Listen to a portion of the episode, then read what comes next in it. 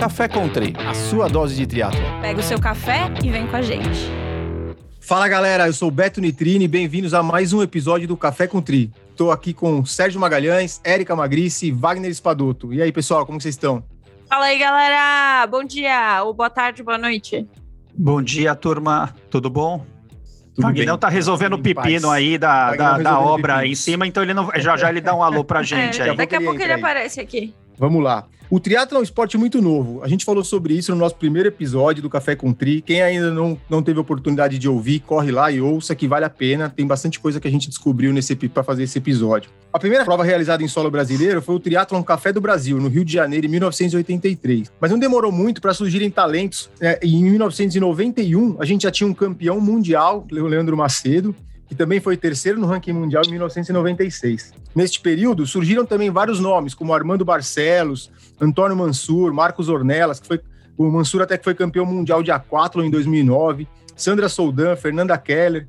E entre esses nomes também surgiu um brasiliense que a partir de 1990 começou a se destacar.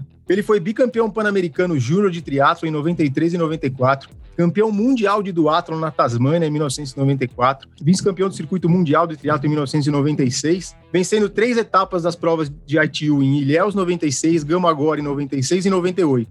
Além de pentacampeão brasileiro de triatlon cross country em 2006 a 2010, Formado em Educação Física e Geografia, atua desde 2002 como técnico de triatlon e corrida de montanha e mantém a forma com expedições de trekking, canoagem e corrida de aventura. Já fez parte do nosso quadro Ídolos do Tri e tenho certeza que é um ídolo para muitos que gostam do triatlo. Então, seja muito bem-vindo aqui ao Café com Tri, Alexandre Manzan. Muito obrigado, muito obrigado pelo convite. É uma honra, né, é, participar do programa. Tenho acompanhado e a qualidade do programa está muito legal. E você falar do que você fez, as pessoas, que as pessoas admiram, é muito prazeroso. Então vai ser um, uma manhã bem gostosa de gravação aqui, recordando algumas coisas que eu contribuí para o triatlo. Betão, eu tô extremamente nervoso, chego a tremer, escutando essa voz rouca desse moço, nosso querido Manzan. Que honra, Betão, que honra, Betão. Não é? Pô, esse, ó, eu, obrigado. eu, eu tenho uma foto que eu tirei com o Mandan- Manzan, acho que Pirassununga, acho que 99, 2000. Só não fala que É vocês eu estavam de sunga, hein? Os Ah, dois eu de não sei sunga. nem onde Mas tá. tava. Tava eu não sei top. nem onde tá essa foto, porque a gente, naquela época a gente imprimia as fotos, né? Hoje a gente tem no computador, né? Então deve estar guardado em algum canto aqui aquela foto daquele filme de 36 poses. Você tem autógrafo do Manzan, Betão? Tem autógrafo dele também? A gente não tinha, É melhor- de sunga não tinha nem onde guardar a caneta. É melhor a gente- Olha, sunga. cuidado, cuidado, Betão, cuidado. Não podemos falar isso no programa, já viu, né? Tem haters te escutando. É, é melhor não mostrar essas fotos, viu? É, não, e principalmente mostrar a caneta também, né? Que é o autografou, enfim, esse tipo de coisa. É melhor a gente dar uma segurada aí. Mas, é, cara, puta, um prazer enorme aí. Obrigado mais uma vez pelo convite, cara. E eu queria, assim, em primeiro lugar, eu queria saber de maneira resumida, porque pouca gente sabe e conhece da tua história. É, nosso triatlon, ele é recente em termos de modalidade, é recente, o público é muito recente, né? Então você tem a maioria dos praticantes, agora o povo recente não conhece muito. Conta um pouquinho como você começou no esporte ou como você chegou no triatlon lá atrás e que ano foi isso? Bom, é, mais uma vez, né? Obrigado pelo convite. E vamos lá, vamos embarcar numa viagem aqui agora. Me tra- teletransportar para 1989. Eu acho que muita gente que vai ouvir esse programa vai ficar meio impressionado, porque a garotada, tinha muita gente estava nascendo ainda quando eu comecei, quando eu me interessei pelo triatlo. E já resgatando a história da sunga, aquela sunga pequenininha, ridícula que a gente usava, ela faz muito bem parte do espírito que o triatlon tinha, que era um espírito minimalista, né? Era, um, era uma coisa muito pura. E da, da sunga pulava para bike, assim, se a gente for resgatar, são coisas assim muito essenciais, básicas, coisas que a gente fugiu um pouco na história do triatlo. Pelo menos até onde eu acompanhei, eu acho que o triatlo deu uma guinada né, em relação à, à essência da, da coisa. Né? A gente pode falar disso mais para frente. Mas fato é que em 89 eu já praticava natação, na, mas era uma natação bem amadora mesmo. Eu era adolescente, né? Começava ali a, a minha fase de autoexaminar e não estava gostando muito da minha, da minha pochete crescendo. E aí eu fui, entrei numa, numa, num treino de natação para manter uma, um condicionamento. E dali comecei a gostar de, de praticar é, com frequência um, um, esporte, né? Eu até eu já, já andava de bike, mas em BMX, né? Eu gostava de bicicleta, pulava rampa, botava os caras, pulava em cima deles, aquelas histórias que alguns garotos fizeram. Alguns conseguiram sobreviver a essa fase. Você viu o filme do ET, decidiu comprar uma. Mas sem dúvida, o filme do ET foi algo que influenciou demais a gente, mas é Todo é verdade, mundo, né? é. com certeza. Bem, aí eu, a, minha história com a bike era mais antiga, né? Vinha dessa fase, não era nada de treino, era diversão. Mas o depois que eu comecei a nadar, conheci uns, uns amigos, né? Fiz amizades ali na natação. Um belo dia, o, dois deles falaram: Ah, a gente vai fazer um triatlon, você não quer ir lá assistir a gente tal? Eu falei: Triatlon, né? Aquela, aquela curiosidade. E fui assistir os caras, que eram grandes amigos, né? Meus, assim, da época. E quando assisti eles fazendo a prova, isso foi em 89, eu fiquei admirado com aquela é, autossuperação, né? aquela, aquela vontade dos caras de superar três modalidades na sequência. Imagina, eu fazia natação e achava o máximo, né? nadava ali com os caras e achava o máximo. E um detalhe, eu nunca engatei na natação, nunca consegui ganhar é, resultados expressivos em competições, era uma coisa bem é, amadora, e eu tinha consciência de que ou pelo menos achava que eu não poderia seguir, não poderia ser atleta nunca. Mas depois que eu vi esses caras terminando ali, eles terminarem penúltimo, antepenúltimo, eu fiquei ali, cara, eu quero terminar essa prova junto com eles, né? Além de amigos, eu achei aquela a, só o fato, né? Aí tá a essência da história. Só o fato de você se superar, prestar atenção no que você é capaz de fazer, para mim era o must de era tudo para mim o triatlon foi ali que me cativou. E aí imediatamente foi uma virada de chave assim, eu de uma hora para outra não, eu quero ser triatleta, eu quero terminar essa prova e enfim, eu quero explorar uh, o meu potencial, quero ver até onde eu consigo, é, é, quantas provas eu consigo fazer. E a coisa começou assim, comecei a treinar naquela época, o meu, minha primeira prova oficial, né, foi em 1990 e não tinha informação nenhuma, o que era muito legal por um lado, porque hoje o cara começa, ele tem um calhamaço de coisas à disposição dele, ele sabe tudo que não pode fazer, principalmente, que é o mais certo, né? E sabe para os caminhos a serem explorados. Naquela época, não, a gente era piloto de teste, né? A gente ia batendo cabeça, eu lembro que o meu treino, o primeiro treino que eu fiz, assim, era, não, a gente faz, é, tem um parque da cidade, eu morava próximo, tem 10 quilômetros. Falou, não, a gente vai treinar para a prova, a prova tem 20 quilômetros, então nós vamos fazer 20 quilômetros no máximo que a gente conseguir, uh, no vermelho. E era isso, eram duas, três vezes na semana, pegava a bike, começava no vermelho e terminava no vermelho. E, oh, mas, e é, coisa... mas é, qual que era, qual que era, qual que era a tua nutrição durante esses longos da bike? Conta pra galera aí, o que, que vocês tomavam? Cetogênica, malandra. É cetogênica das antigas. O que, que era? Cara, é até, era caracol com ovo? O que que era? Não existia nada disso, cara. Era, era essência pura. Não tinha nem isotônico, né, nessa não época tinha. ainda. Não existia, Imagina, né? Imagina. A gente tomava muito Coca-Cola, que funciona até hoje, né? Mas isso fomos descobrir depois de um tempo. No começo era água. Eu vou chegava para casa, batia aquele, é, voltava para casa, comia aquele prato gigante de macarrão e doido para chegar o dia seguinte para treinar de novo. Então, assim, muita coisa a gente errou, mas eu acho que a gente explorou todas as possibilidades, né? E daí eu comecei a competir na, na minha faixa etária, né? E na primeira prova que eu fiz foi um duato, uma corrida e-bike, e eu ganhei a categoria, né, 15 anos. Na época, eu falei, cara, nunca achei que fosse conseguir fazer nada e ganhei a categoria. Foi meio que um alarde, assim, na cidade, porque eram poucas pessoas. E, cara, como o cara nunca apareceu de uma hora para outra, aparece e ganha a categoria. E eu falei, ah, foi sorte de principiante, né? E aí Foram cheias as provas? Essa prova, então, você lembra se tinha muito Lembro. Gente? Brasília nunca foi assim, não dá para se comparar ao que já foi Santos em volume de participantes, né? Ali a gente tinha o Brasil todo competindo.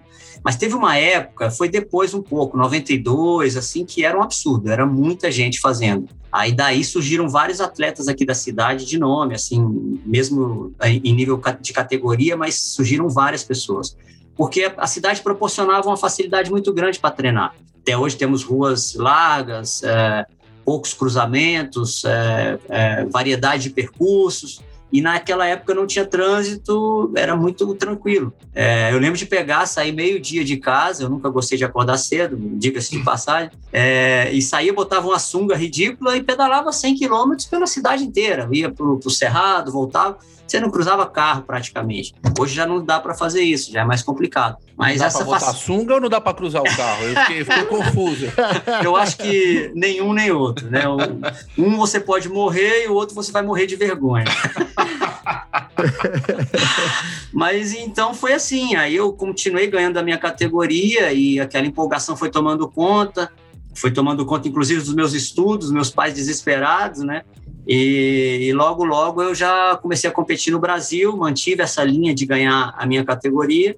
E aí, realmente, com um ano, dois anos de um ano de triatlo, eu fui descoberto aqui por um técnico, o José Gustavo Alvarenga, e na época me ajudou muito, muito. Eu devo muito ao Zé, Zé Gustavo. E aí acabou. Aí dali para frente foi uma, um caminho meio que já, assim, as portas foram se abrindo, o mundo sorriu para mim. É, fui ganhando, enfim, campeonatos pan-americano júnior, enfim, aí a história foi daí para frente, foi, foi cavalgante.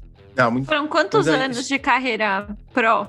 Eu, bom, comecei. Eu, eu nunca parei para analisar quando eu comecei a ser profissional quando, e quando parei, né? Eu acho que parei em 2002, mais ou menos, eu deixei de, ser, de viver por conta do triatlo. Mas eu iniciei, o primeiro patrocínio era muito novo, então eu não me lembro exatamente quando eu virei profissional. Porque como eu não trabalhava, era muito novo, estudava apenas, eu vivia por conta de treinar e estudar. Agora, viver assim, ganhando dinheiro de patrocínio, eu tive a grande felicidade de, de me virar cedo, assim. É, eu tive patrocínio muito novo, acho que com 17 anos eu já me virava, já morava sozinho com dinheiro do triatlo. É, foi uma coisa muito assim feliz da, da, da minha história no triatlo, foi, foi ter tido essa facilidade numa época que era difícil arrumar patrocínio, mas o meu talento chamava atenção e aí eu consegui realmente fazer alguma coisa cedo. Mas parei acho que em 2002. 2002 foi quando eu falei, não, eu preciso ganhar um dinheiro uh, de maneira mais regular. 2002 foi quando o Wagner começou a engordar e de lá para cá não parou, né? Ele, Ai, ele 2012, ele, 2012. 2002. Ô, mas eu acho que a gente tá. A ideia de conversar com você aqui também é para a gente poder trazer um pouco, né, da história do, do triatlon, dos caras que fizeram a história aqui no, no Brasil, né? O Michel já fez muito isso lá no, no Endorfina também, de forma bastante, bastante forte, né? E a gente, acho que tem... Pô, a gente conversou com o Greg Bennett, né? A gente fez a entrevista com ele. Cara, e ele falou de você e do, e do, e do Leandro com, com muito respeito, assim, sabe? Do, e a gente viu que vocês tinham um peso muito grande, né? E a gente acha que as pessoas hoje aqui não, não conhecem essa história, né? Até quando a gente fez a postagem lá no, no, no Ídolos do Tri, né? Que foi legal pra caramba, colocamos o vídeo lá daquelas chegadas e tal. Acho que deu uma repercussão legal. E, cara, ele, ele falou, né, de você e do Leandro, ele falou que vocês eram os Rocket Chips, né?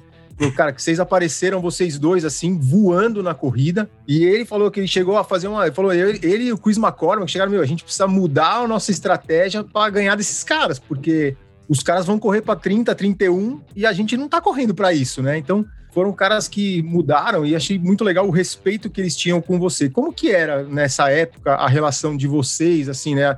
Dos brasileiros, né? Como vocês eram vistos no circuito mundial, assim, por esses caras? É, então, cara, o Greg Bennett é um cara muito legal, assim, eu convivi, eu tenho uma foto, muito, né? eu vou, eu tenho uma sério. foto, eu resgatei uma foto aqui da, da etapa de Ishigaki de 96, foi exatamente a prova em que a gente estourou no circuito. Eu e Leandro, bom, o Leandro já tinha sido campeão mundial em 91, mas ele não, não, não tinha tido resultados tão expressivos em etapas do circuito. Né? Ele fez pontos acumulando de uma maneira muito bacana, e aí em 96 foi quando a gente explodiu no circuito. Como é que aconteceu? Né? Exatamente nessa prova, foi a primeira prova da temporada em Ishigaki. Uma semana depois houve aquela fatídica prova em que eu sprintei com ele na chegada e ganhei, a, e ganhei Gamagore. E o Greg Bennett e o Chris McCormick, eu tenho uma história muito engraçada com eles, na verdade, principalmente com o Chris McCormick, porque antes de estourar no circuito mundial, né, profissional no caso, eu tirei o Chris McCormick, McCormick do pódio na, no Campeonato Mundial Júnior, que eu ganhei a minha primeira medalha de é, minha primeira medalha oficial, né? Eu fui foi a primeira medalha do Brasil em eventos oficiais, medalha que de alegria, meu Deus, saber isso. Que alegria, que é, satisfação, é, meu Deus. Coisa incrível. É, né? Isso foi em 93, você vê, eu comecei em 90, em 93 eu ganhei minha primeira medalha em campeonato mundial. eu fui terceiro lugar no júnior no Campeonato Mundial de Muscoc, não, desculpa, Manchester. No, no, na, na, Inglaterra. E essa eu já tinha uma corrida absurda, assim, né? Não é, já vinha melhorando meus tempos. E a minha, a minha prova sempre foi Pac-Man, né? Eu ia recuperando, não tinha vácuo ainda. E aí, cara, o Chris McCormick estava em terceiro lugar, faltavam, sei lá, 200 metros para chegada, a última curva, e eu vinha comendo todo mundo, papapá, e ele foi o último. Cara, esse cara, ele olhava para mim, querendo me cuspir fogo, assim, porque eu tinha tirado ele Laser do pote. e muito tempo depois, depois ele, né, a gente se encontrou no circuito de novo, Aí eu e Leandro já estávamos bem colocados no circuito mundial, ele veio crescendo e veio virando esse fenômeno que ele virou. E ele comentava, volta e meia, ele lembrava, cara, você lembra daquela prova? Eu nunca vou me esquecer daqui.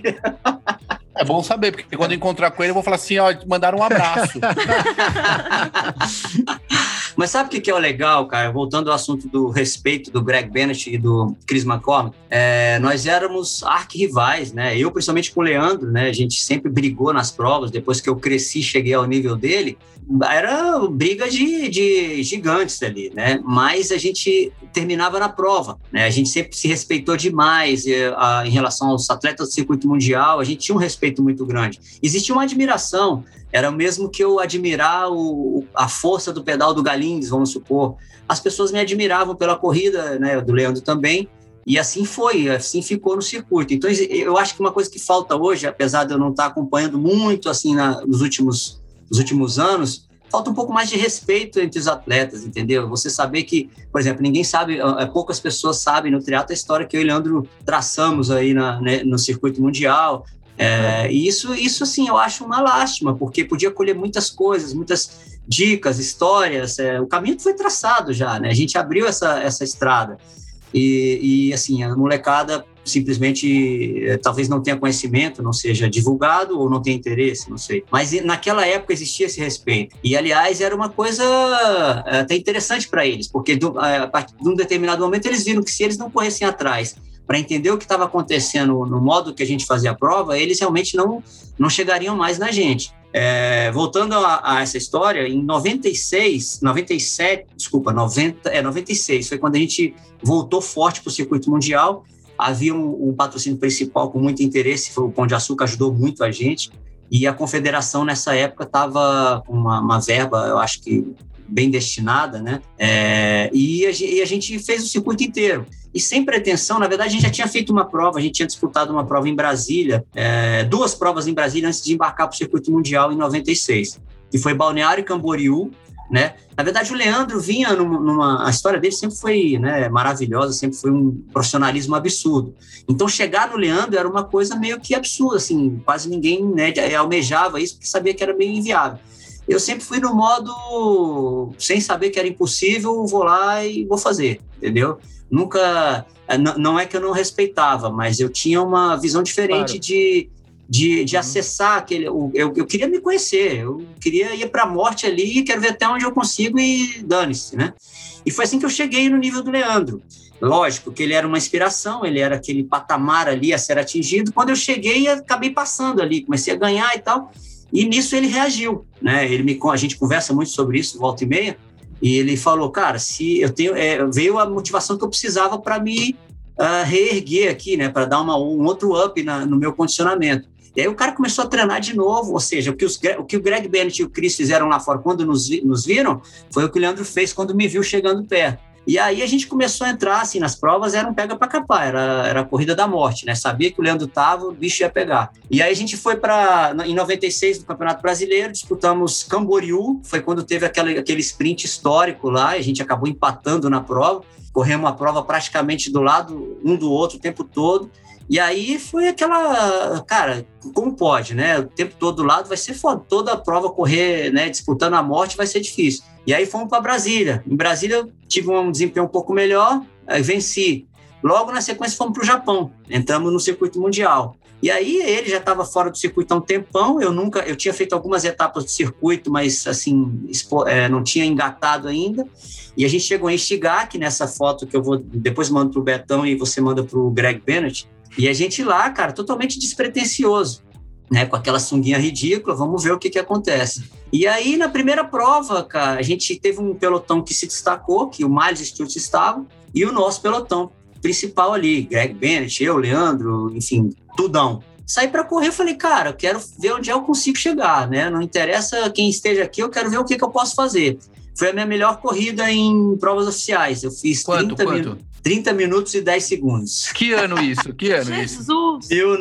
1996. Foi no começo. É, foi em maio, eu acho isso. E aí, tênis. história, De- deixa eu fazer um O comentário. E tênis você era de aí placa do de outro carbono. lado. E você aí do outro lado, enquanto escuta esse podcast, achando que corre muito.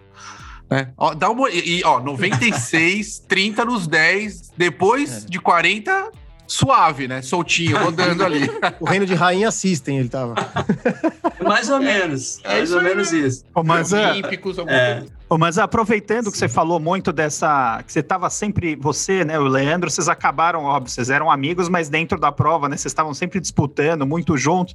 Sim. O que, que você acha, na tua opinião, que na época que vocês competiram, fez surgir atletas como você e o Leandro e até outros, né, que se destacaram nos anos 90? Você acha que isso foi era muito início do esporte? E eu queria um pouco da tua visão, porque a gente não vê hoje muito mais, a gente vê muito menos eh, atletas que deram sequências, tipo novos talentos. Óbvio, a gente tem vários aí eh, que estão ainda hoje na ativa, mas a gente vem discutindo muito hoje sobre a importância né, do- dos triatletas, dos profissionais, porque eles criam uma percepção, né, os amadores precisam de ídolos, né, precisam de pessoas para se espelhar. Então, eu queria a tua, tua visão, o que, que você acha, mesmo estando um pouco longe hoje do triatlon, que por que naquela época, né, e hoje em dia a gente tem essa dificuldade de formação de novos atletas? Bem, a gente tinha até comentado isso antes de do, é, ontem, né? Eu passei uma mensagem para alguns dizendo que não seria muito não seria muito correto da minha parte falar muito profundamente do que acontece no triatlon hoje, porque eu realmente não participo de perto, né? Eu não sou hipócrita de dizer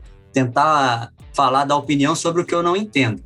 Mas eu sei exatamente o que acontecia na minha época, né? E eu posso dizer que assim, o que eu sinto de de início, assim, a, a nossa vontade de, de ganhar era, era grande, entendeu? A gente ia para tudo ou nada, né? Com respeito. Aí eu acho que existe uma, uma linha tênue aí onde dividiu muitas coisas. Hoje o cara, assim, é, voltando a dizer, eu estou muito por fora do que acontece hoje, nos últimos anos.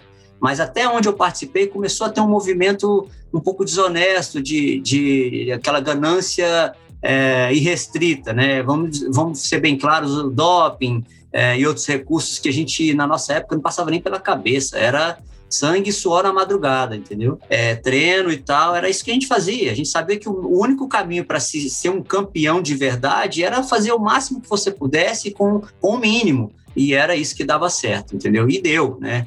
É, uma coisa que você falou em relação aos ídolos, isso é fundamental. Você tem que ter ídolos no esporte, senão, não- senão você, não, você não renova essa questão. Agora, é, eu não posso dizer hoje assim, eu não conheço os- profundamente os meninos que estão aí hoje treinando, porque a fase é diferente, né? O mundo mudou, o triatlo mudou, então não dá para dizer quais são as dificuldades, as facilidades que eles encontram hoje. Agora, uma coisa que mudou, é, eu lembro de fato assim que mudou um pouco a a, a, o que, a, a essência do triatlo eh, foi a questão de currículo, né? Eu, eu lembro que teve uma época no Ironman eh, que começaram a colocar uma categoria empresário, né? Assim, cara, eh, categoria empresário no triatlo, né? Você está fazendo um esporte, aí você bota uma categoria de empresário. Eu acho que assim, ali todo mundo é absoluto. Você é um ser humano que está praticando um esporte. E daí para frente, eu acho que as coisas se transformaram um pouco. Não estou dizendo que foi só isso. Existe uma procura hoje muito grande por um carimbo do Ironman na, no seu currículo. Pode ser não ser tatuado literalmente, como muita gente faz, mas que, ah, eu fiz um Ironman, eu completei um Ironman. O cara se arrasta por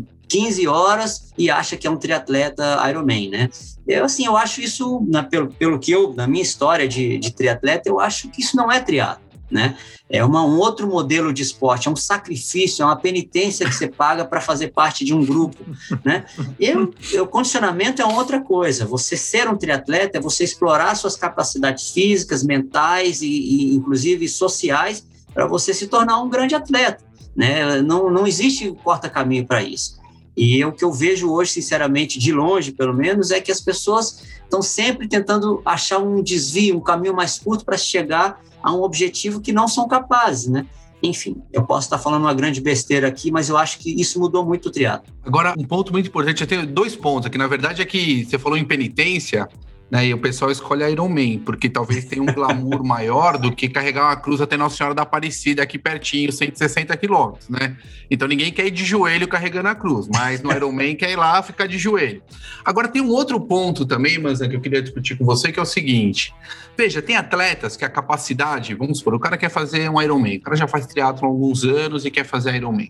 Ele talvez nunca tenha uma capacidade, por mais que ele tenha aí é, sangue, suor e lágrimas, que eu quero essa frase, vai ser a chamada do nosso sangue, suor e lágrimas com manzã. É essa que vai ser.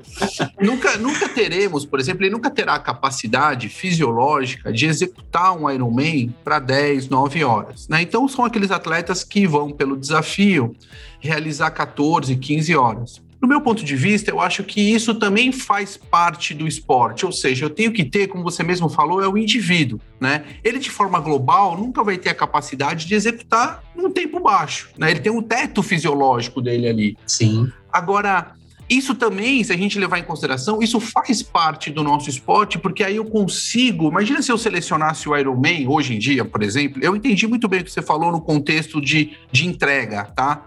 Mas quando a gente fala assim para uma galera, muitas vezes os caras vão, vão, vão, vão pegar ar com você. Se você falar, é uma frase perigosa. Né? Eu Pega até pilha, né? penso, né? é, eu até penso como você no sentido, poxa, o pessoal não treina, porque a gente sabe, o Ironman, treinar pouco para completar 17 horas e eu posso andar uma maratona, eu completo. Essa é a grande verdade, né? O que está envolvido por trás disso, que é o demonstrar que sou um Ironman, esse é o grande ponto, talvez que você quis abordar. Mas eu acho que o Ironman também, de certa forma, né, ele abriu aí um, um grande espaço tanto para as assessorias e para mais pessoas entrarem no nosso esporte, o que deveria reverberar, né, mais praticantes, mais apoios, mais mídia, mais patrocinadores, mais profissionais, né? Alguma coisa nesse sentido. E não é o que acontece. Naquela época lá atrás, vocês tinham dificuldade de patrocinadores, mas vocês tinham um alto potencial sem ter muito conhecimento. Como que vocês buscavam esse conhecimento, Manzan? Aonde vocês traíam? Era só olhando os caras de fora e replicando? Como que era? Não, é... era tentativa e erro mesmo. Né? A gente não tinha uma cartilha, você não tinha um livro, você não tinha internet, né? Então, assim, era tentativa e erro.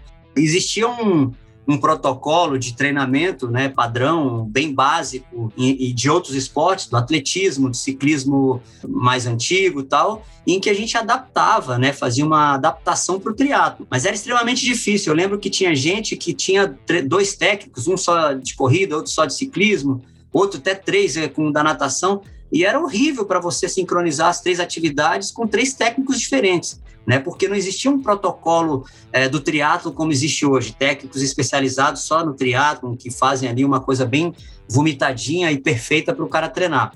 E a gente ficava errando. Ah, cara, exagerei no ó, chegar até, até o ponto do cara do técnico do ciclismo ser humilde ao ponto de falar, cara, eu acho que eu, eu errei a mão com você e abaixar, né? Ou então do, da corrida, cara, aí você já tinha perdido uma temporada, né?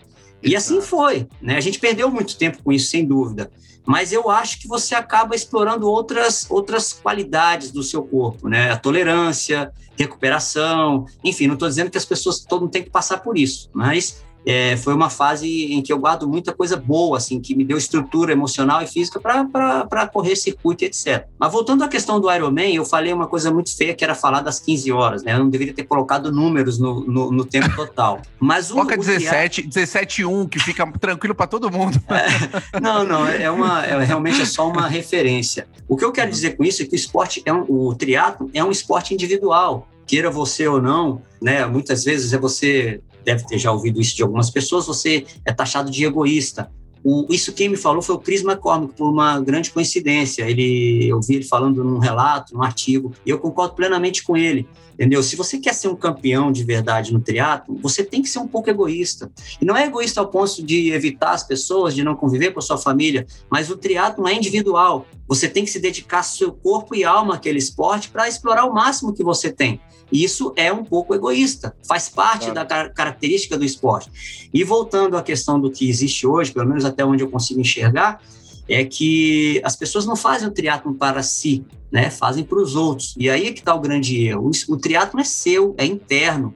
né? As suas, os seus limites, as suas dificuldades são pessoais, né? E você transporta isso para as pessoas que estão te assistindo, com suas fotos, com suas justificativas e seus dilemas. E tá errado, né? Eu acho que, cara, é, as pessoas têm que interiorizar mais o triatlo, né? Para você. Então faça até onde você consegue, sem apelar e, enfim, dentro das suas capacidades e, e etc. E, enfim, daí eu, pô, eu vou perdoar.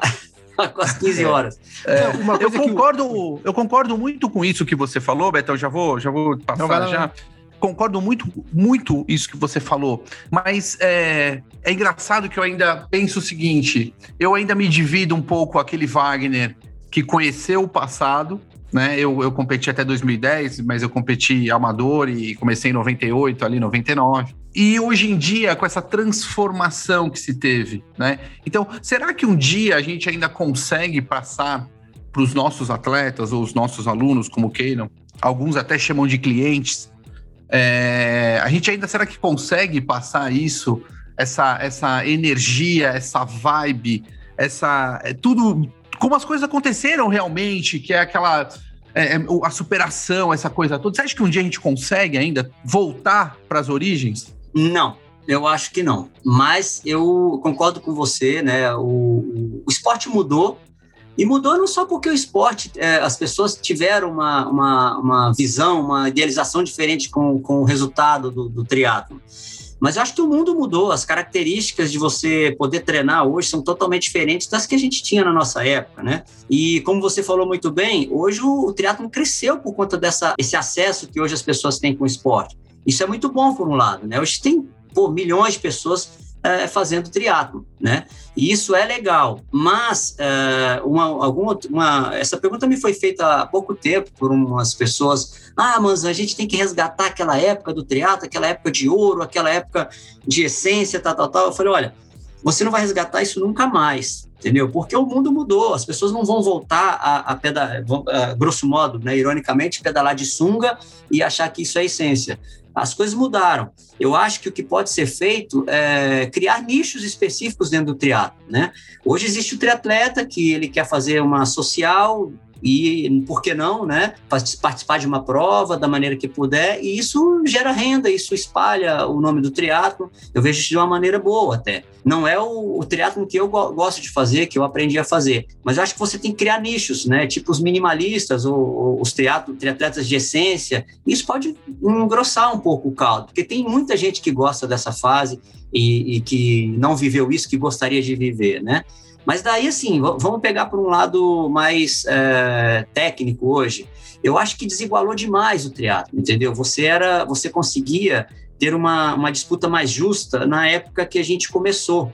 É, coincidentemente ou não, né, na época que a gente começou, é, não tinha equipamento como tem hoje, né? Hoje você pega uma bike, a bike, cara, sei lá, 30% da média que você faz é a bike que te entregou. Né? Na minha época, não, cara. A bicicleta de ciclismo, a bicicleta que a gente pedalava era uma bicicleta de ciclismo, praticamente com o clipe, que muitas vezes a gente até adaptava um clipe ali, amarrava um negócio no guidão e ia embora. Cara, e sinceramente a gente fazia médias absurdas. Se você pegar o tempo do Mark Allen, que no Ironman de 89, que foi quando ele disputou 89, lá com o Dave Scott. Enfim, uhum. entre outros anos também, não foi só Não, eles ainda ano. tem ainda um tempo acho que é, acho que ele fez é, 4, 24, eu acho, cara. É, é muito porra, próximo do que os caras fazem é hoje, é entendeu? Próximo. é próximo né? assim. Se você colocar uma proporção, é muito próximo.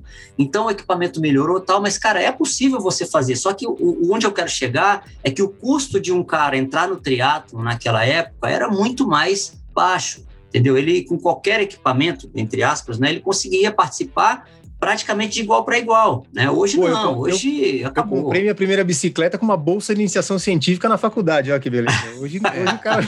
eu espero, eu espero que a FAPESP não esteja escutando isso e peça todo o dinheiro de volta agora, porque...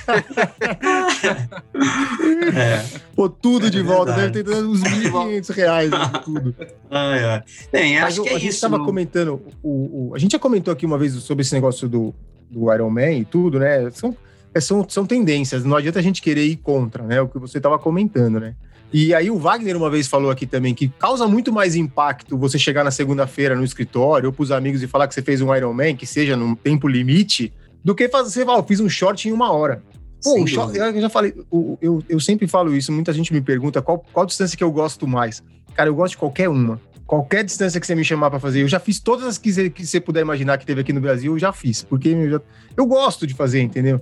E, e, todas elas são desafiadoras. Se você tem o objetivo de, pô, eu nunca consegui baixar de, meu, de uma hora e dois num, num, num short, duas horas e. Tenho, tenho meus, meus objetivos para cada uma delas, entendeu? Então dá para você fazer tudo e curtir. Eu gosto, cara. Para mim, o que eu.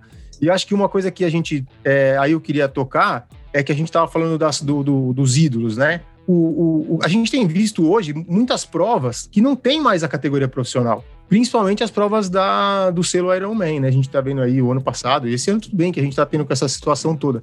Mas antes dessa situação de pandemia, a gente já teve provas só de amadores. Cara, eu, uma das coisas que eu acho mais legal, que eu achava mais legal, era quando acabava o Troféu Brasil lá em Santos, Pirassununga, era poder ver os atletas profissionais ali, do, ali na, na, na prova e ficar naquele pós-prova com eles, conversando. Pô, não dava para tirar selfie, né? Porque não tinha selfie, mas dava para ficar ali conversando com os caras, trocando ideia. Eu aprendi muito trocando ideia, ouvindo, né, os profissionais depois da prova. E acho que vai acabar levando, leva, você leva o esporte para o final, né? Porque acaba o triatlo no Brasil, o, o, esporte sem, sem ídolos, né? E os ídolos são os atletas profissionais. Então isso é uma coisa que eu acho que a gente tem que tentar lutar até tem a PTO surgindo aí agora, né, para tentar colocar um, um, valor maior nos profissionais, que eu acho que a gente precisa valorizar mais tanto os profissionais do presente e resgatar um pouco da história para mostrar o que eram os atletas profissionais, né?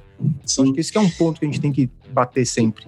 É, na verdade, os, as provas antigamente eram um grande churrascão de brothers, né, sem a carne, porque você praticava ali o esporte que você mais gostava, dava o sangue ali e depois você ia curtir, cara, dava um monte de risada e falava, não tinha segredo, você contava os seus treinos mesmo.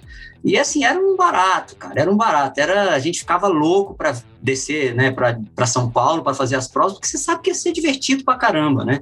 Agora, em relação a, a, a que você falou da, dos ídolos e etc., eu tenho uma colocação, eu, eu acho, né, uma opinião isso. Hoje é muito mais difícil você ser um profissional, e por conta disso acho que existem muito menos ídolos hoje do que na nossa época, por conta de interesses de patrocínio, você tinha colocado aí. É, vamos tomar da seguinte maneira, né? É, hoje você tem a, a internet aí, o Instagram, as redes sociais, que você vira um ídolo né, da noite para o dia. Você vira um, um campeão da noite para o dia, sem ser um campeão e sem ser um ídolo. Então, isso a internet é um lado, eu acho, negativo. Ela te oferece uma competição desigual. Né? Então ficou muito mais difícil para um cara pró, um cara que realmente tem performance, se destacar nesse meio, porque hoje não tem, é inevitável. É, é rede social, é aparecer em fotos ali, seguidores, etc. E ficou mais difícil para um cara bom ter essa, essa, esse, essa disputa mais honesta, entendeu? Chega um cara lá, eu já vi isso até a, meus últimos anos de patrocínio ali, é, até depois, mesmo amadoramente, tentando fazer uma permuta com uma bike para fazer algumas provas e tal ouvi isso, né? Da, minha, da história que eu tive, da história da minha época, assim, ver Leandro, Armando, outras pessoas, Marquinhos, Fernanda, e, cara, eu não sei se eles passam por isso, mas, cara, o que eu fiz pelo triatlo e chegar o cara falar, não, mas eu, olha só, o fulaninho ali, ele aparece na televisão, ele tem tantos mil seguidores, então não posso negociar isso com você, eu te faço preço de custo e para ele eu vou dar uma bike mais não sei quantos mil reais. Cara, é decepcionante, entendeu? É assim, é, é você ver uma inversão de valores muito grande. Mas eu não lamento isso, isso é o caminho que se tomou, é, eu acho que não tem volta, né? É, é uma coisa muito é, é, disposição hoje, né? Você quanto mais aparecer melhor, independente da sua do seu lado performático ser bom ou não. É, teria que performar nos dois hoje, né? O atleta profissional também teria que ter esse lado. A gente já discutiu isso algumas vezes aqui. Ele, cara, tem que estar tá exposto, não tem jeito, meu. Tem que se é, expor isso... nas redes sociais, tem que aprender também isso, né? Isso eu vou assumir assim, na nossa época era mais fácil nesse ponto, porque você fazia, né, treinava, se dava o osso tal e competia. A mídia não era com você né? As, as, revistas iam lá, tiravam foto e você estava bem Exato. na fita. Hoje o cara Hoje não. Fazer. Hoje é, é Hoje em dia seu. você tem que treinar, ter resultado e postar. Exatamente. Tem, tem que ter, tem que Porque ter essa, essa parte. Tá nas parte, mídias sociais, não é, necessariamente sim, mais nas revistas, né? Não existia é. naquela. É. Acabou a revista, né? Hoje é, é isso aí mesmo. É. Eu queria voltar um pouco mais na sua história, assim, você falou que é, lá no começo foi descoberto por um treinador, desculpa, eu não gravei o nome dele. Zé Gustavo. O Zé Gustavo. Como é que era o seu treinamento naquela época? Tipo assim, uma semana típica. E, e, e como é que isso mudou? Você teve vários treinadores? É, você só seguiu com um? Você se self-coached em algum momento? Como que foi essa parte, assim? Eu tive pouquíssimos treinadores. É, praticamente passei a minha carreira toda com o Zé Gustavo. Num determinado momento, lá da, no meio disso tudo, eu, eu, quis fazer um experimento com outra pessoa, um técnico do Rio, é, mas logo assim, eu vi que a, a, o estilo do treino, né, a maneira de treino do Zé Gustavo era muito boa para mim, se encaixava com os, com os meus perfis, com o meu perfil. E depois de um tempo, aí depois que eu voltei a ser esse amador, no caso, né, lá para de 2000, 98 para cá, eu venho me autotreinando. Sou, sou formado em educação física e eu vejo uma vantagem e uma desvantagem em você se autotreinar, né? A primeira, a vantagem é que você sabe exatamente o que o seu corpo tá é capaz de fazer, o que ele assimila melhor. Eu sei os melhores treinos para mim, isso é, isso é bem dinâmico, é fácil. Mas o lado ruim é que você não tem alguma pessoa para te dar uma dura, né? Você não tem compromisso com outra pessoa, né? Pra torcer a rosca. Vou te apresentar um cara aí no final do programa, vou te passar o contato dele. ah, boa, boa. boa. Mas voltando à questão dos treinos, uh, cara, eu lembro de, uh, assim, e isso eu vejo hoje que era bem assim, não é desnecessário, né? Foi um experimento. Mas o meu treino ele girava em média em torno de 300 quilômetros de bike por semana, uns 50 de corrida e a natação dava ali uns 3 mil metros uh, cinco vezes por semana. Você vê, né? Olha isso. O que, olha isso, Betão. Isso é o que vocês fazem e não andam. Você vê como não tem jeito. É, a gente faz mais do que isso, meu Deus do céu. Tem, tem alguma coisa errada. Tô errando. É, como é que é o nome do técnico? José Gustavo? José Gustavo. Pede, me dá um contato do Zé Gustavo. Eu falar com o Zé Gustavo. Não, ele mais... o, o, esforço tem, o, o, que falta é o talento, viu, Wagner? É o talento, não tem. É, tô... Sabe quando eu vou correr pra 30? Você vê, ele é, corria 50 km por semana. Se eu correr 100 km por semana, eu não corro pra 30. Se eu correr 200 km por semana, eu não corro pra 30. É. Você corre Mas aí, você tinha. Por semana, você morre. É, você tinha um treino favorito, mas uh, você sempre teve algum, algum treino que você curtia fazer? Era pista, era longo, não sei, bike? Tinha alguma coisa que você gostava ou que você gosta até hoje? Não, eu, eu sempre gostei de treinar, eu treino até hoje, né? Eu uh, deixei de competir já há um tempinho, mas assim, eu treino todos os dias não treino mais exatamente a mesma rotina, mas eu treino todo dia. Eu gostava muito de, de pista, apesar do sofrimento, eu achava aquele tradicional lá, eu tinha um treino de 8 de mil, era sangue, suor e lágrimas, literalmente, né? Na madrugada. Na madrugada. O Wagner gosta do treino de pista também, né? Pista da marginal, que ele pega de carro hoje. É esse treino que ele gosta. Tem jeito, né? Esse treino eu hum. gostava muito, eu via muito resultado nele. Mas eu nunca gostei de pista, digo, de track and field ali, de, do, da, do local. Então eu fazia esse treino na rua mesmo. Eu tinha alguns treinos, alguns trechos marcados, que na época não tinha GPS, não tinha reloginho. Você ia com a bike antes, marcava ali quilômetro por quilômetro e dava um trabalho, porque você não queria ficar indo e voltando, então você fazia uma volta de 10 para marcar quilômetro por quilômetro. Isso era, a pessoa pode achar meio ridículo, mas era uma coisa artesanal do triatlo e, e uma, uma maneira de você se envolver mais com aquela história toda. Sua cabeça ia se preparando para aquele treino, só de você ir lá deixar uma água escondida ali no, no copinho. O pessoal é. da maratona fazia isso muito. Eu vou, Eu tava conversando com um amigo meu, que no, eu, ele tava falando pra ele que no meu primeiro Ironman em 2002, eu corri 21 quilômetros os primeiros, entre 1h40 e 1h50, né? E aí depois eu fechei a maratona em 4 horas e 12. Aí ele falou pra mim, falou, pô, mas por que você não dosou no começo? Eu falei, meu, você acha que eu tinha, eu só sabia que eu tava correndo nesse ritmo quando chegou nos 21 eu tava correndo no ritmo que eu achei que tava bom. Não tinha essa, não, deixa eu olhar, deixa eu segurar. Você vai no. Foi no feeling. E aí depois você Mas... volta no feeling também, andando, caminhando, com calma. o, o, feeling da caminhada. O feeling do joelho, né? É. Mas, Betão, esse lance do, do, do, ritmo aí, inclusive, é uma coisa que a gente fala muito hoje. Essa galera mais é, old school, e da qual eu faço parte e, e, me orgulho muito, é essa questão de você saber. A gente aprendeu na marra, né, com essa com essas tentativas e erros aí a, a, no começo, a se conhecer demais, entendeu? Então era perfeito a gente a gente sabia exatamente, eh, a gente tinha um power meter interno ali que, cara, é, ainda, era, tem, ainda funciona, era né? confiável, né? era extremamente, você botava é. ali a sua seu stead a, a velocidade de cruzeiro, torcia o cabo e ia, e aguentava, porque já tinha errado, já tinha treinado. Isso não tem mais hoje. Você é totalmente refém é. de recursos, cara. Eu acho isso um, um erro, assim, não uma, fala, um, não fala. Olha, um cuidado, risco. Cuidado, cuidado. Não, eu, mas eu, é verdade, a gente já falou A gente tem que acostumar. Aqui. Eu acho que tem, tem que saber usar os dois, né? Usar as duas Exatamente. ferramentas é o ideal, não tem, né? Esse é o pessoal ficar puto. Atrás. O pessoal fica É. puto quando não baixa o treino do Training Peaks pro relógio, aí não sabe mais o que fazer, porque não, não, Não não, sabe, verde. simplesmente não consegue. Não, Não consegue. consegue olhar o treino e executar o treino sem estar no relógio. É uma coisa bizarra. Como, eu- assim, é como a gente estava falando, isso é irreversível, né? É um caminho sem volta. Mas até voltando à, à tua questão, é um nicho que tem a ser explorado. As pessoas que ainda gostam desse estilo, que ainda pregam essa sensibilidade né, pessoal ma- mais aguçada do que o, o eletrônico, existe um mercado para isso, né? Existe um campo a ser explorado. Só finalizando, Érica, a questão dos treinos, aí eu fazia essa média de treinos, mas eu vejo que hoje era assim, não é desnecessário, me calejou né, teoricamente, mas eu faria muito menos hoje, com a mesma qualidade de resultado. Com Lembro que para o Ironman eu fiz um absurdo. Eu- o Zé Gustavo também foi, eu fui cobaia dele nisso aí. Eu cheguei a fazer 700 quilômetros de, de ciclismo por semana, umas duas semanas seguidas. E hoje eu vejo assim, eu acompanho algumas, alguns treinos ali de fora, é mais qualidade, entendeu? Então assim, a qualidade sobressaiu ao, ao volume, né? Eu- e, e você foi bem nesse Ironman? Eu nunca encaixei no Ironman da maneira como eu me encaixei na, no- na distância olímpica. Meu- Quantos meu- fizemos? Fiz sete, eu acho. E nunca encaixou? Com sete não encaixou? Não, assim, encaixar que eu digo de falar, cara, que provão. Não, eu fiz, meu melhor resultado foi 8 horas e 48, mas assim, no- é, fui quarto geral e o primeiro brasileiro no, em Porto Seguro, 1999. Não, resultado bom, mas nada comparado ao que eu fiz no, no, no circuito Sim. mundial, né? Então, assim, Sim. eu tô sendo honesto, é, dois pesos, duas medidas. Não foi, a, a- não foi onde eu é, desenvolvi o meu talento ali, na verdade, entendeu? Você não gostava de fazer treinos longos e leves?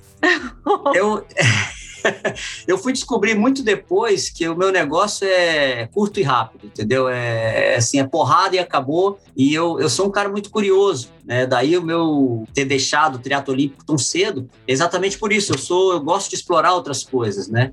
Então eu preciso de tempo no meu dia. Eu gosto de ler, eu gosto de conhecer outras modalidades. Então essa coisa de treinar o dia todo, uma, uma hora começou a encher o saco assim para mim. Eu não tinha mais tempo para fazer as outras coisas que eu gostava. É, pra você ter ideia, na época que eu se disputava o circuito mundial de triatlo, eu voava de asa delta, eu escalava, remava de caiaque. Então, paralelamente, né? Então, quando eu comecei a treinar para Ironman, eu me vi ali tolhido dessas atividades que eu gostava. E isso me incomodou um pouco. Então, eu realmente eu prefiro aquela coisa rápida e eficiente ali da, da- do triatlo olímpico, né? Da- dos triatlos mais curtos. Ah, o Greg Banish também comentou que gostava das provas mais curtas e falando assim de outras coisas que você gostava, me disseram que você tinha a fama de ser um cara que conciliava muito bem os treinos com a vida noturna, assim, né? Como que era equilibrar a vida de jovem com a A vida, vida de... de vagabundo, vai, vamos falar aqui a verdade, que ela não vai falar, eu vou falar aqui. É, porque ele era Ai. jovem, né? Com essa vida de atleta profissional. Como é que era isso naquela época? É, olha, foi assim. Eu foi uma muito- aventura, né? Foi, Foi. uma aventura. foi uma aventura muito boa, entendeu? Porque assim, eu guardo com muito carinho aquela época. Apesar de é, eu tive vários patrocínios que não gostavam muito dessa, desse perfil que eu adotava, né? De, de ser um cara boêmio e também fazer resultados. Né, assim, é um, um patrocínio quer ver você é, fazendo resultado e, né, e treinando, sendo profissional, o que eu entendo muito bem hoje, né? Eu acho assim, você só é jovem uma vez na vida, né? E você desperdiçar essa essa juventude que é que é fazer besteira mesmo, fazer merda, vamos falar. É assim, cara, você vai acabar fazendo merda quando, quando velho. E eu acho que tem a hora para você fazer isso. É. Feliz, feliz de mim que, que consegui fazer, é, conciliar isso, né? Agora, é, algumas coisas eu errei, né? Eu errei a mão, eu fui muito rebelde em, algum, em alguns momentos e acabei perdendo com isso, enfim, um caminho profissional, né? Poderia ter rendido um pouco mais a minha carreira de triatleta profissional. Não digo que foi por causa de, de ser boêmio, mas aí por opções mesmo dentro do triatlo, dessa questão de ser curioso, de ter, de querer pular para outra modalidade e tal. Mas é, eu achava muito sau- saudável isso, né? Eu nunca exagerei. Algumas pessoas, as pessoas sempre exageram um pouco no que contam, né? É verdade, mas aumenta. Aí eu, assim, eu tinha uma, um controle disso, né? E eu me diverti muito. Eu acho que eu era um atleta feliz, como eu lembro de, de, de ver atletas do meu nível meio que infelizes, que duraram pouco tempo. Talvez tivesse faltado um pouco mais de felicidade na, na, na sua rotina de atleta, né? A minha eu completava dessa maneira. seja, sensacional, né? É, É. conseguiu, é né? o melhor dos mundos, Consegui- é verdade. consegui. Dá pra falar que não, não dá pra falar que, foi, que deu errado, né? Não dá pra Não, falar que É, foi mal, né? Pelo amor de Deus, né? Vamos voltar. Não dá. 10 para quanto? 30. 10 para 30. Não é 5 quilômetros. Porque eu fiquei pensando, as pessoas elas podem ouvir pensar 30 pelos 5 quilômetros. Não, e, né? aí, e, aí, e aí nós descobrimos, se você observar, Beto, nós acabamos de descobrir que a solução para tudo isso É cerveja. é sair. Que coisa que você não faz, Betão, você tá vendo? Sabe quando você vai correr? Não vai correr nem para 35, Não assim. Entendeu? Porque dorme direito, faz coisas, não vai. Tem que sair um pouquinho, relaxar, curtir a vida. Né? E agora, então, É isso. falando sobre essa história de balada, falando sobre essa história de vida noturna associada ao esporte, aproveitando esse momento ímpar, eu queria saber o seguinte: vamos fazer nosso momento roda presa, que é o momento onde você vai abrir o seu coraçãozinho peludo aqui para nós e vai falar alguma gafe, algum momento marcante que você fez, alguma cagada, literalmente. Vamos lá. Literalmente não. Ah, eu acho que. Enfim, tive várias, né? Quem é que não. Quem nunca, né? Aquela, É. aquela, aquela violenta mesmo. Vamos lá. Eu acho, eu me recordo de uma rebeldia minha que, que realmente eu guardo com muito arrependimento, né? Eu tava. Isso foi em 96, né? No, no circuito mundial. Japão, isso? Não, tava na Austrália. Mas eu já, já, tinha, já tinha rolado Japão tal, já tinha dado uma volta no mundo aí já. E tava no final do circuito já. Eu tava. Sydney foi isso, eu acho. E ainda, ainda, existe, ainda haveria a última etapa do circuito mundial em Perth, na, na- também na Austrália. Só que eu já estava viajando, sei lá, uns dois meses seguidos, viajando, pulando de lugar em lugar. E eu tinha o quê? 20 anos, 20 e poucos anos nessa época, eu já voava de asa delta, né? E estava desesperado para voltar para casa, como qualquer moleque dessa idade estaria. Mas eu era o Alexandre Manzan, é, líder do circuito mundial de triatlo. Né, não era qualquer jovem. Estava em Sydney, fiz a etapa de Sydney, foi Sydney, é, enfim. É, eu estava disputando com o Miles Stewart nessa época para ser campeão do circuito mundial. Eu, de uma hora para outra, fiz umas contas, né? As contas realmente estavam, não estavam favoráveis a mim. Eu estava em segundo, desculpa, no circuito mundial. O Leandro era o terceiro e o Miles o primeiro. Existia uma chance de eu ainda ganhar o circuito, que era correr perto, ganhar do Miles e esperar uma, uma, uma, enfim, uma, uma colocação específica do Miles na prova. Eu achei aquilo inviável para mim, naquele momento de moleque, rebelde, idiota. E eu achei, não, não vai, não vai rolar. Vou embora porque eu tô doido para ir para casa, quero voar de asa delta. Eu vim embora para casa, não fiz a última etapa do circuito, fiquei em segundo, o Stewart ganhou o circuito. Realmente ele ganharia porque ele, ele ganhou a prova. Independente, né? É uma cagada absurda porque eu, eu era profissional, né? Eu fiquei muito mal visto por essa atitude, com toda razão. Voltei para casa, vim voar de asa delta e quebrei o pé voando de asa delta. Bingo, né? Bingo, exatamente. Bingo, bingo. São coisas que a gente aprende assim, não tem jeito. É. E, É. corria, Mas, é. e com o pé quebrado, corria pra quanto? Pra uns, pra uns 38, 37? Você sabe que essa história do pé quebrado, ela me acompanha. Eu quebrei esse pé, mas foi uma fratura galho verde, que chama, que é aquela que só racha ali. E estava no final da temporada, não me afetou quase nada. Fiquei ali de molho um mês, voltei em 97 com força total. Mas em 97, houve uma história, é, enfim, um karma que eu carrego aí. Eu estava em segundo do ranking mundial. Eu, nessa, nessa época, o triatlo estava praticamente confirmado nas Olimpíadas e que, estando confirmado, eu estaria dentro da Olimpíada sem fazer esforço, né? Por conta do ranking que, a que eu já tinha ali, já estava ranqueado.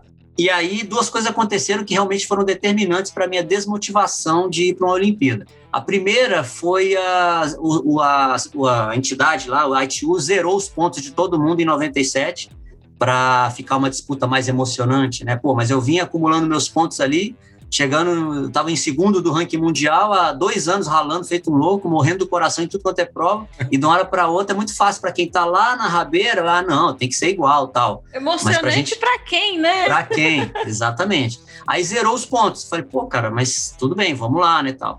Aí eu tive um acidente em maio de 97, que fui atropelado aqui em Brasília e quebrei meu pé em vários pedaços. Fiz uma cirurgia delicada lá e tal, e, cara, não se sabia muito bem o que, que ia acontecer comigo de- depois de, de- dessa lesão.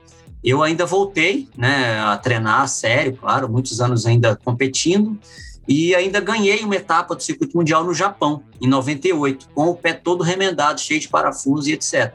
Então, assim, foi uma coisa que, ah, beleza, né? Voltei. Só que eu perdi muito tempo com isso, né? Os caras subiram na minha frente nos pontos e realmente foi desmotivante ali é, tentar uma vaga olímpica. A, apesar de que eu ainda poderia ir, eu tinha condições. Foi mesmo. Foi outra cagada, você perguntou das merdas que eu fiz.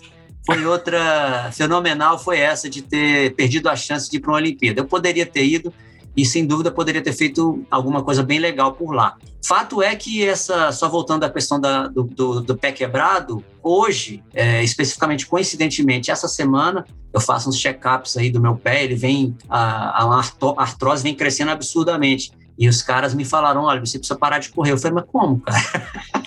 parar de correr como? Você vai falar isso para mim?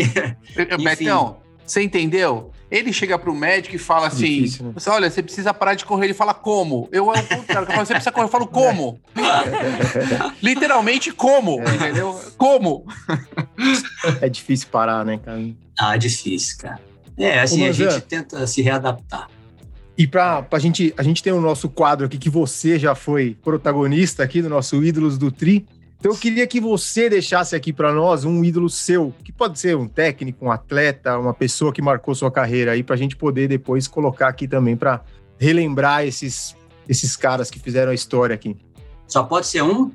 Só pode ser Só um. Pode ser um e eu quero que você se lasque. Você vai se comprometer é, também tem, agora. a, a, gente põe todo mundo é. na parede aqui. Justamente. Todo mundo vem, não, mas pode ser três, uma, um homem e uma é. mulher. Não, não pode. Pode ser. É, um. quer falar dos amigos tudo. Não, é um só. É, não, não, na verdade, é porque eu não queria ser injusto com, com, com o é meu amigo, né? E não você.